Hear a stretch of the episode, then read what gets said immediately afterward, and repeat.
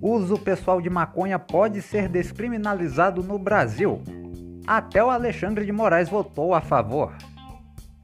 Por outro lado, o mesmo ministro abriu inquérito contra um notório maconheiro. Monark tem contrato com plataforma suspenso e recebe multa de 300 mil reais. E ainda, seleção feminina do Brasil é eliminada de forma vexatória da Copa do Mundo na Austrália. Queda na fase de grupos não acontecia desde 1995. Se você ficou até aqui, aproveite e tome um cafezinho com a gente. De volta para todo mundo no seu streaming de áudio favorito, além dos nossos canais oficiais no YouTube e Rumble. Compre os produtos licenciados do podcast Cafezinho na loja do William. Use o cupom Cafezinho10, escrito tudo junto, e ganhe 10 reais de desconto na compra de qualquer produto. Acesse montink.com barra loja do William. As palavras loja do William se escrevem separadas com um hífen.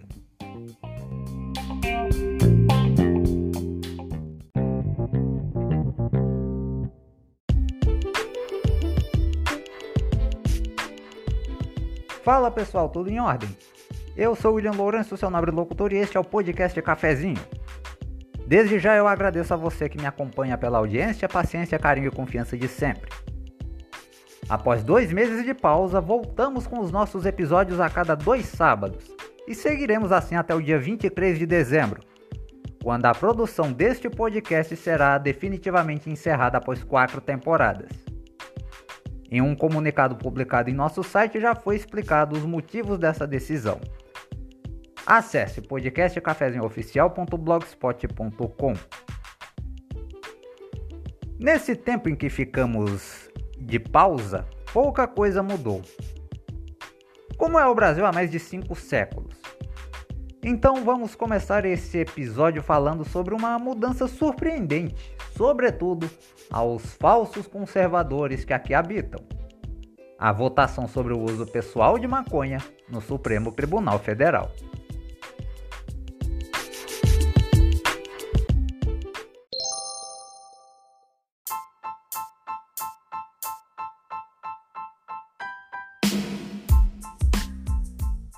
Esse julgamento avalia a constitucionalidade de um dispositivo da chamada Lei de Drogas e pode sim descriminalizar o uso pessoal da maconha em todo o Brasil. O placar até o momento em que esse episódio foi gravado estava em quatro votos a favor, um deles do ministro Alexandre de Moraes. A venda de drogas, no entanto, continua sendo crime passível de prisão e sequer foi citado neste julgamento. E ainda falando em maconha e Alexandre de Moraes, mesmo não tendo muito a ver com esse assunto, e até tendo um pouco a ver se for parar para pensar, o ministro abriu nesta quarta um inquérito contra o influenciador Bruno Ayub, conhecido como Monark, por causa do descumprimento de uma ordem judicial expedida em junho deste ano, onde o influenciador estaria proibido de disseminar informações falsas sobre o STF e o Tribunal Superior Eleitoral. Na época, a multa em caso de descumprimento era de 10 mil reais por dia.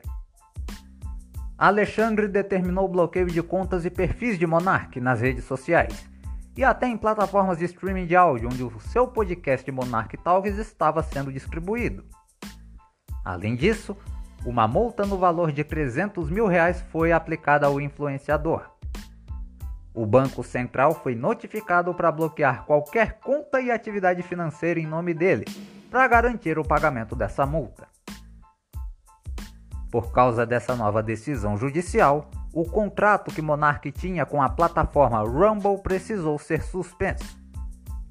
A defesa dele diz que tais medidas são parecidas com aquelas existentes em período sombrio de nossa história e que, abre aspas, estamos diante de um tribunal de exceção.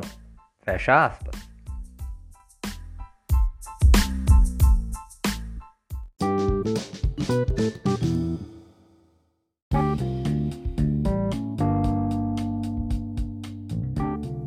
Após muita expectativa, a seleção brasileira desapontou e foi eliminada da Copa do Mundo. Mas desta vez estamos falando da feminina. O empate em 0 a 0 contra a Jamaica fez Marta e as demais comandadas por Pia Sandhag não se classificarem para as oitavas de final do torneio, que está ocorrendo na Austrália e Nova Zelândia. A última vez que as canarinhas haviam sido eliminadas na fase de grupos foi em 1995. Em seu grupo, o Brasil só conquistou 4 pontos e só não foi pior que o Panamá. França e Jamaica avançaram para as oitavas.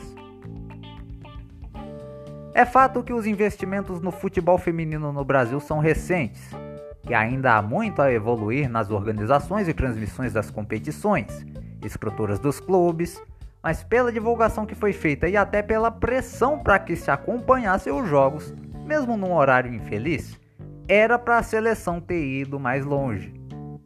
Foi no mínimo desapontante. A jogadora que foi eleita seis vezes a melhor do mundo vai encerrar sua carreira sem ter em seu histórico a conquista mais importante para qualquer pessoa que joga futebol: a Copa do Mundo. Nisso, ela se iguala ao Neymar. Para quem gosta de fazer comparações idiotas dos dois, tá aí mais uma. É cruel, mas é verdade. Mas não é por causa disso que temos que deixar de apoiar as mulheres e o futebol feminino brasileiro. Muito menos seria idiota a ponto de pedir que elas deixem de jogar. Aliás, fica aqui um pedido: se o time pelo qual você torce também tem um time feminino, apoie, nem que seja somente pelo escudo. À medida em que a visibilidade e o investimento crescem, é natural que a exigência cresça também. Repito, dava para ter ido mais longe. Se foi culpa da técnica, é o caso de rever sua permanência à frente da seleção, por exemplo. A próxima Copa do Mundo Feminina será em 2027. Ano que vem já tem Olimpíada em Paris. E o futebol feminino é uma das categorias em busca de medalha que elas tenham até lá todo o suporte necessário para mostrar que sim, tem qualidade suficiente para disputar esses torneios e ir muito mais longe. Quem sabe até ganhar uma Copa do Mundo pela primeira vez. O que chega a ser até uma piada infame para um país que se gaba ser do futebol. O podcast Cafezinho volta no dia 19 de agosto. Um grande abraço e até lá.